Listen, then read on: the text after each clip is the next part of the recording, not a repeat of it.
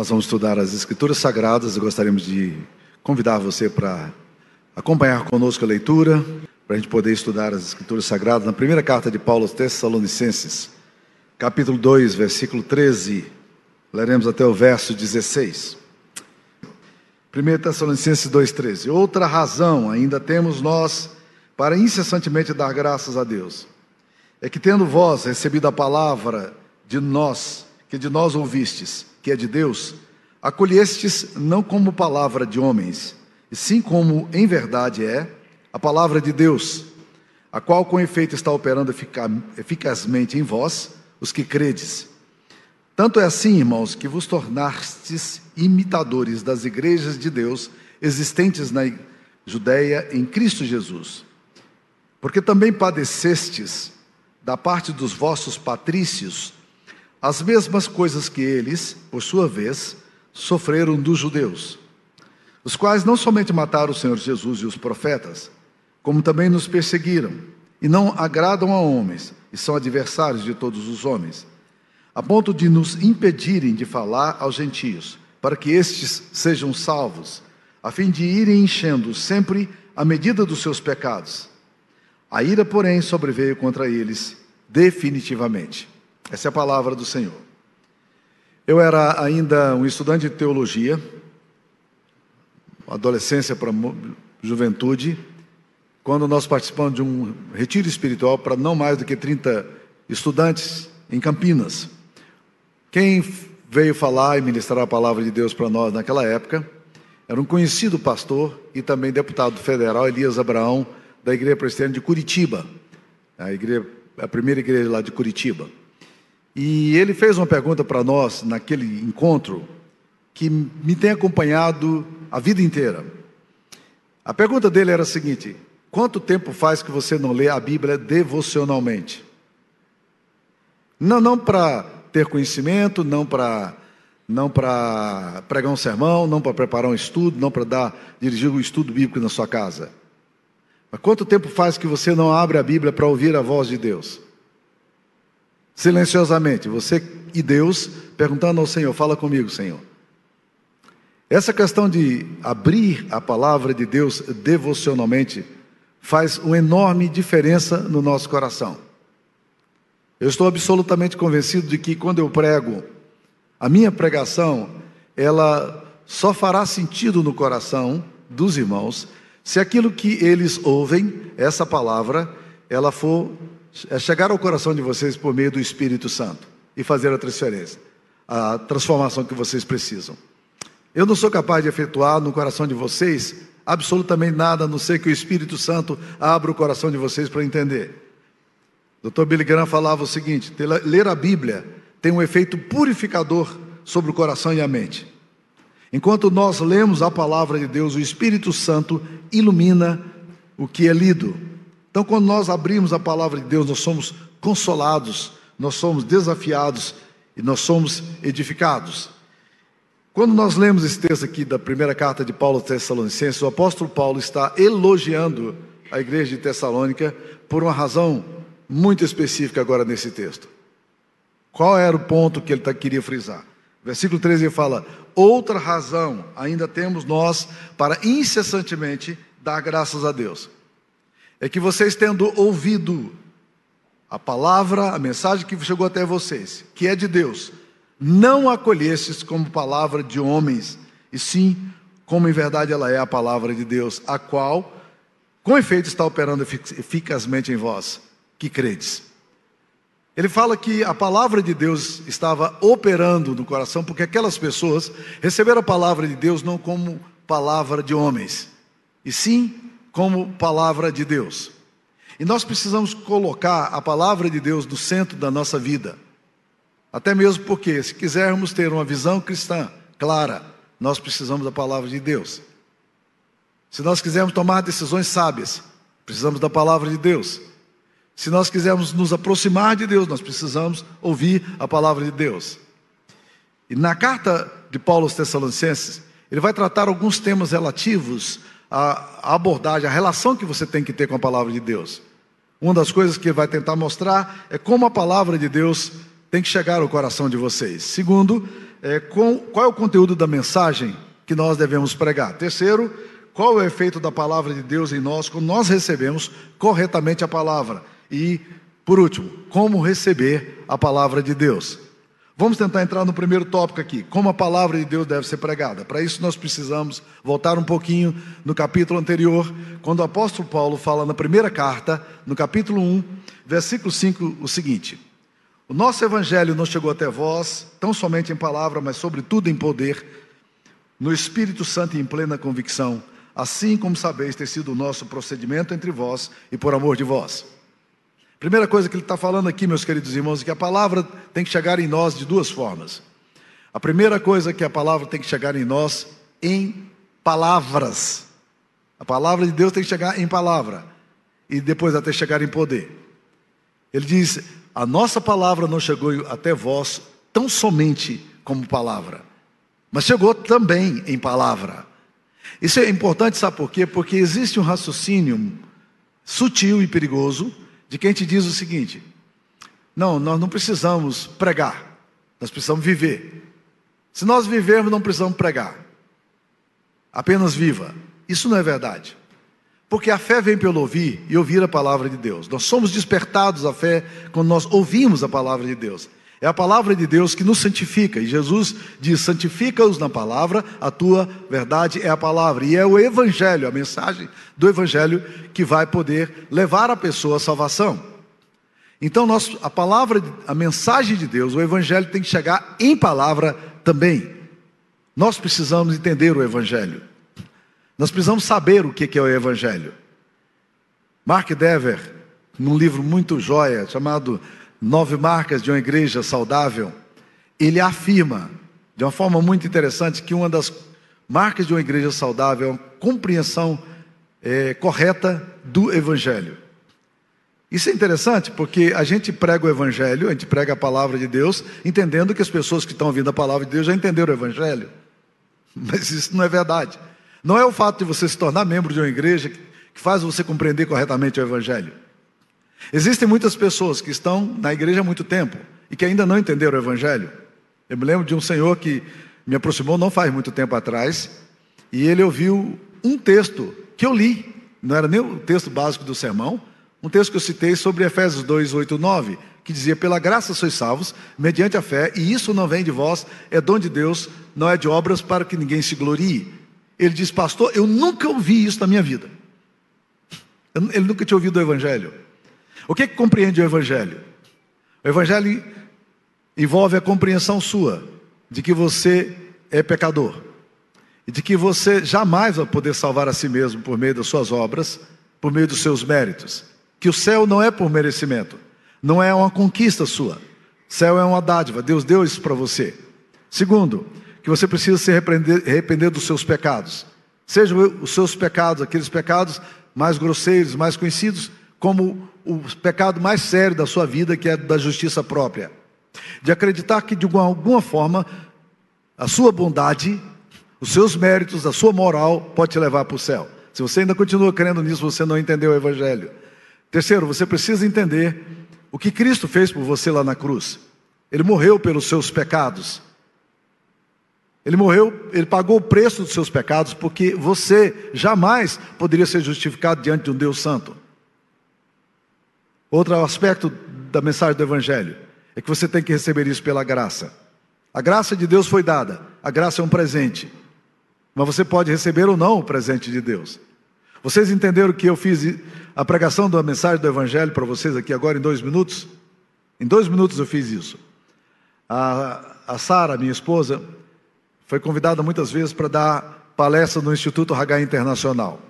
Então, ela chegar lá, tinha 60 mulheres vindo de mais de 30 países, e a única coisa que os unia até ali era o Evangelho, a compreensão do Evangelho e a língua inglesa. É, eram as coisas que as uniam e permitiam que houvesse, houvesse a capacidade do diálogo. E a Sara tinha que falar sobre comunicação, esse era o tema dela: literatura e comunicação. E aí ela dizia: eu ouvi, eu vi aquelas mulheres todas, de diferentes tradições, vindo de diferentes culturas. Eu não sabia se elas sabiam de fato o que era o Evangelho. Então, todas as vezes, a Sara fazia uma, pregação do Evangelho em cinco minutos e fazia um apelo para a salvação.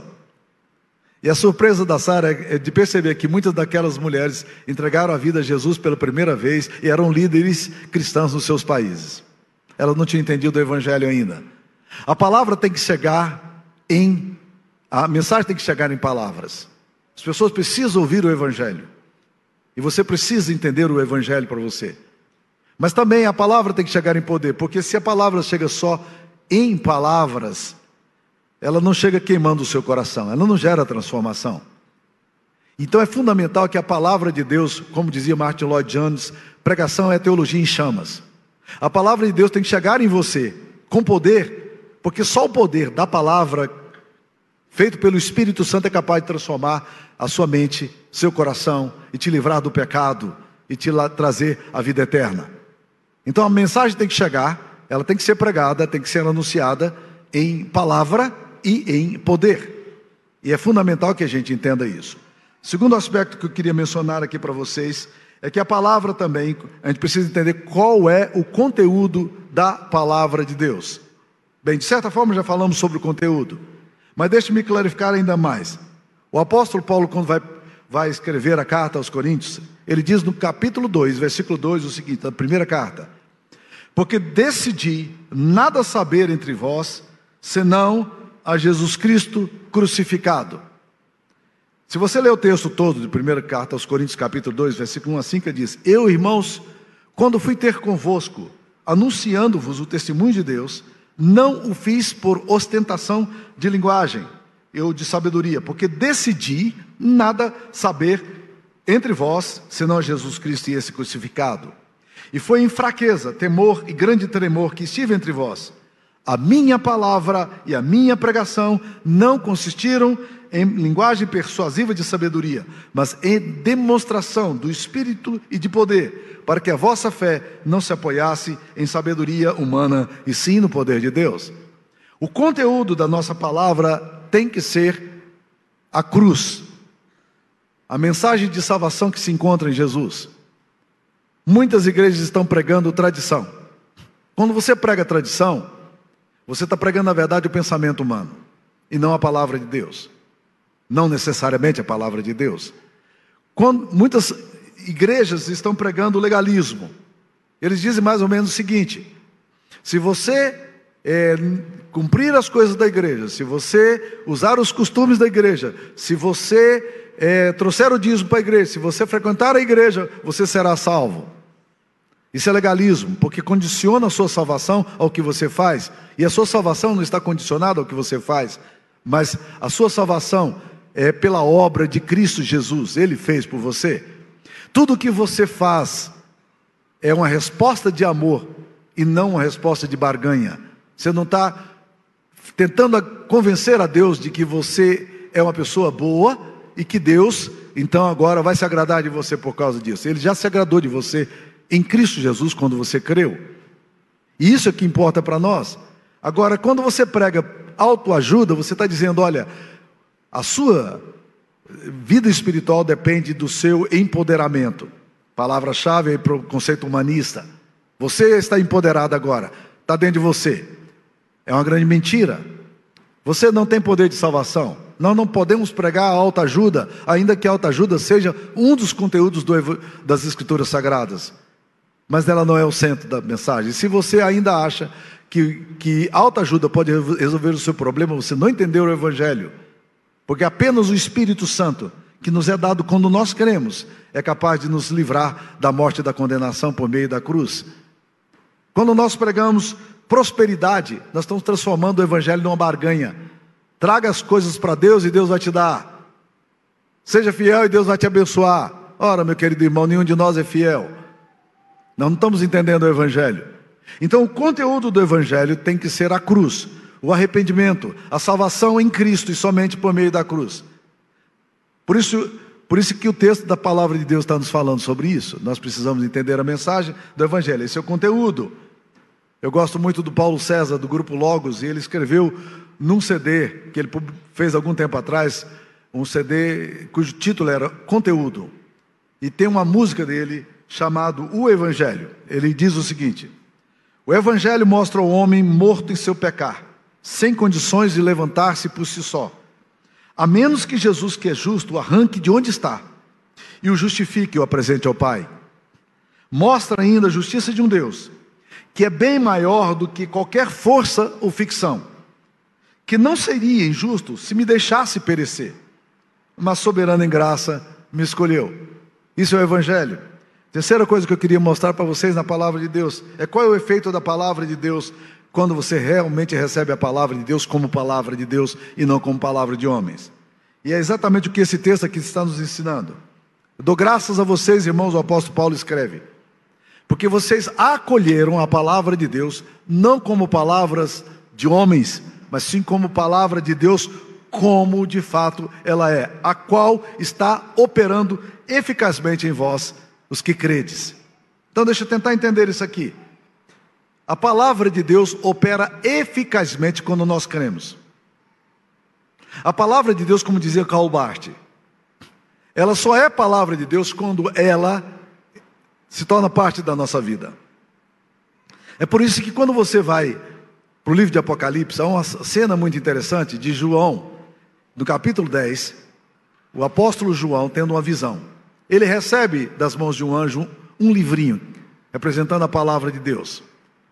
E o anjo disse para ele tomar e comer. Aliás, não foi apenas para João que foi dito isso. Outros profetas também tiveram essa experiência. Pega e coma a palavra de Deus. É uma linguagem muito interessante, né? Muito simbólica, muito significativa. Coma a palavra de Deus. E João diz o seguinte: que ele trouxe a palavra de Deus e colocou na boca.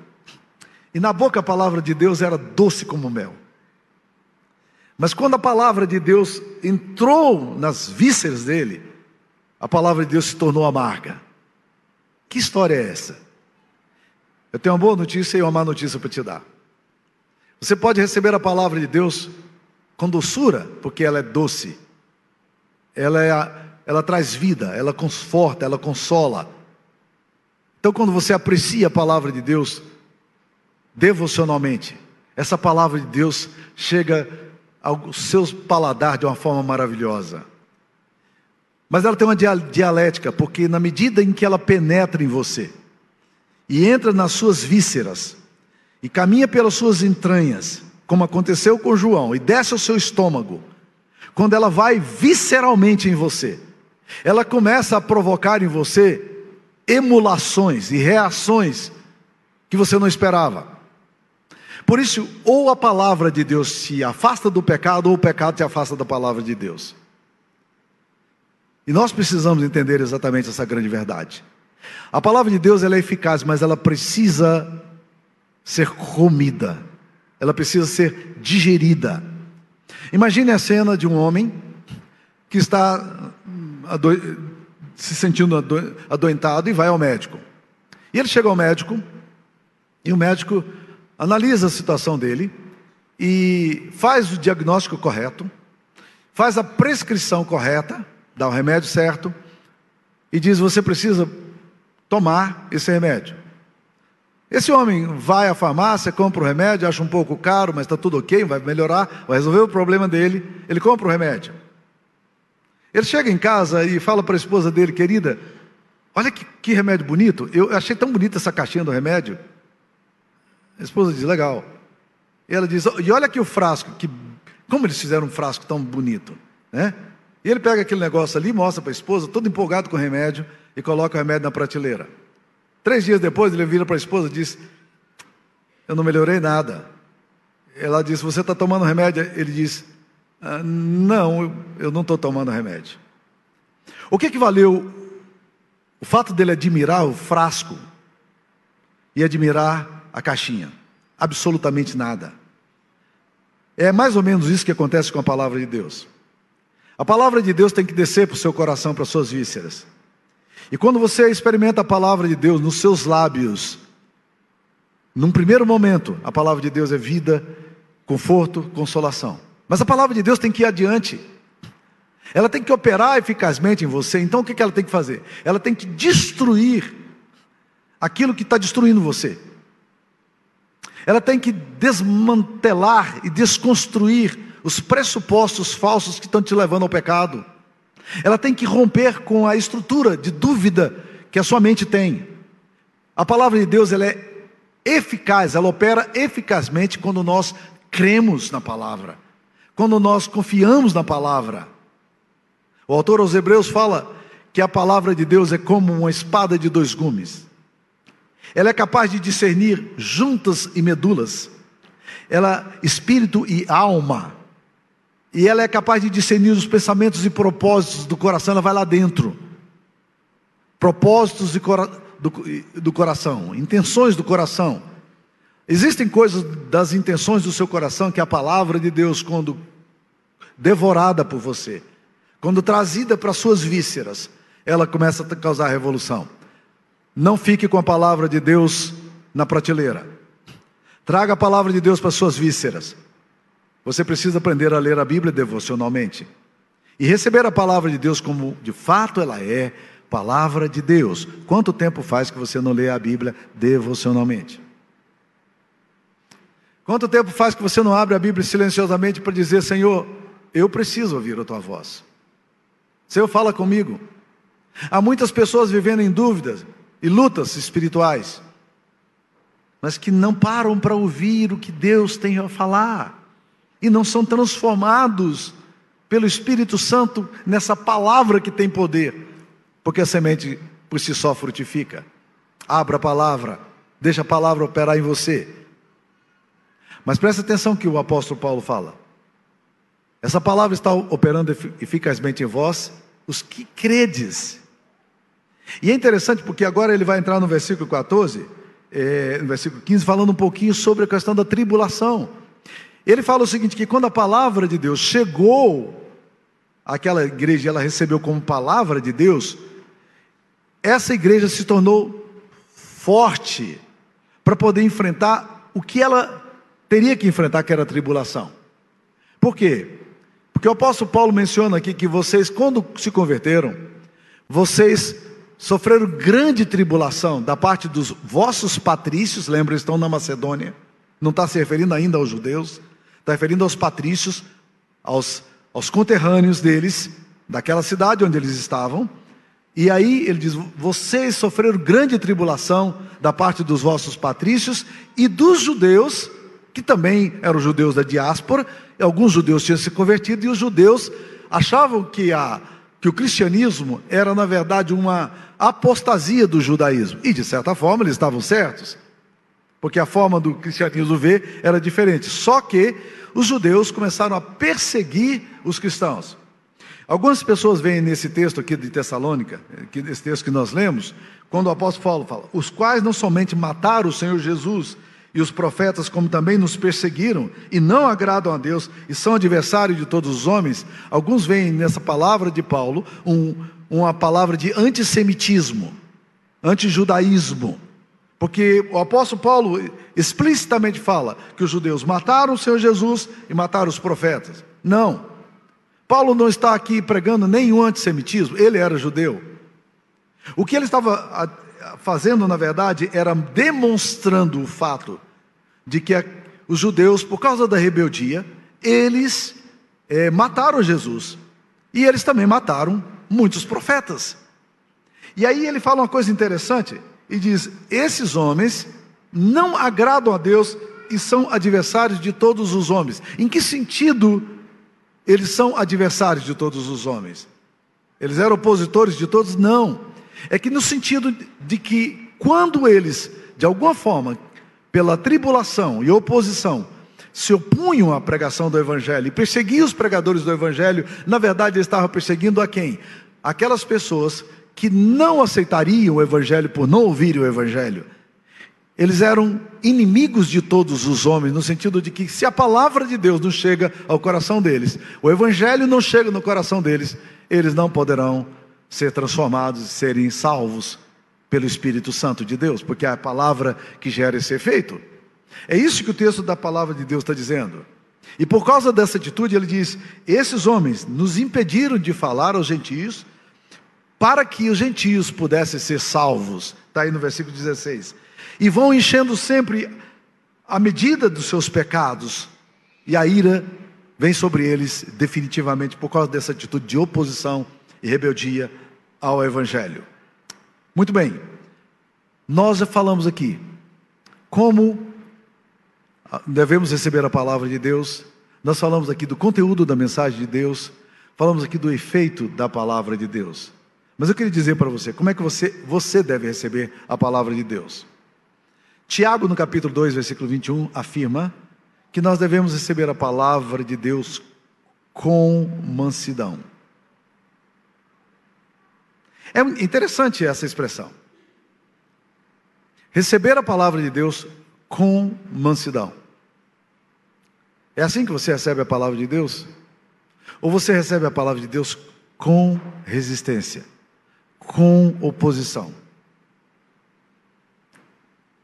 Faz uma grande diferença entre receber a palavra de Deus com mansidão e receber a palavra de Deus com resistência. Deixe a palavra de Deus fecundar no seu coração. Se você ouve a palavra de Deus, e nós fazemos questão de abrir a Bíblia para mostrar para vocês que o que pregamos é a palavra de Deus e não pensamento nosso, para que você entenda que o que nós estamos pregando as Escrituras Sagradas, é a revelação de Deus, é um texto inspirado por Deus, porque nós queremos que você ouça a palavra de Deus e receba essa palavra de Deus e se curve diante dessa palavra de Deus, receba com mansidão. Como é que você tem recebido a palavra de Deus? Com oposição e resistência? Ou dizendo, Senhor, eu quero ser transformado.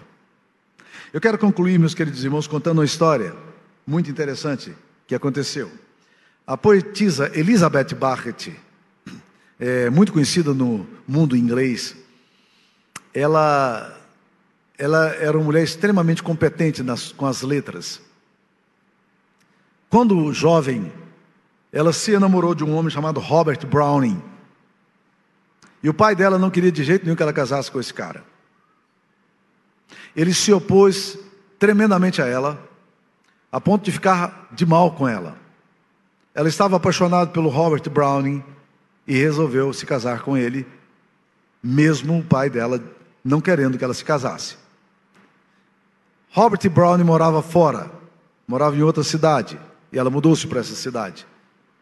E o pai disse claramente: não, Eu não quero receber vocês em casa.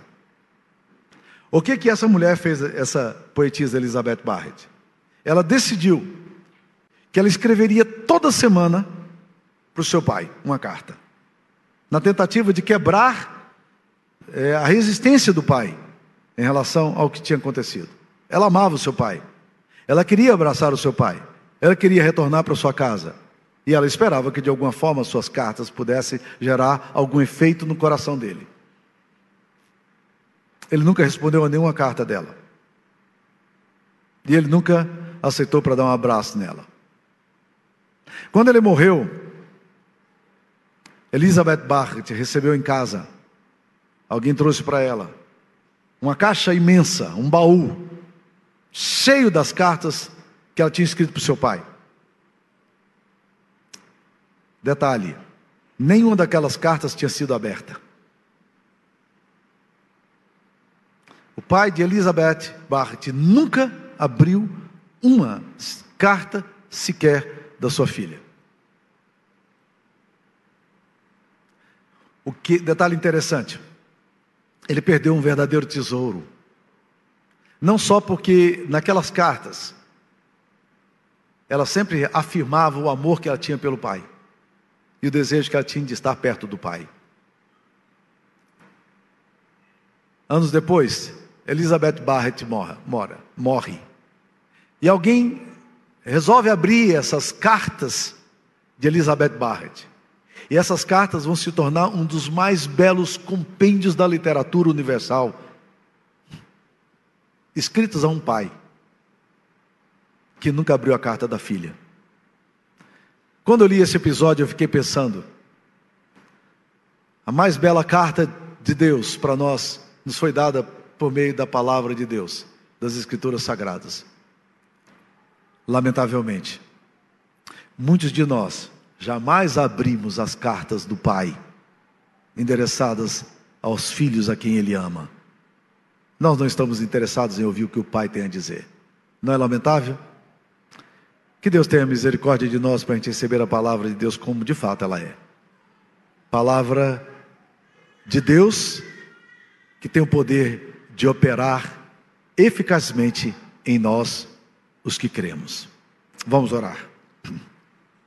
Senhor Jesus, nós precisamos ter um coração tratado pelo Senhor. Nós precisamos ter uma mente aberta para o Senhor, para ouvir Tua palavra e nos alegrarmos com ela. Tem compaixão de nós, Pai.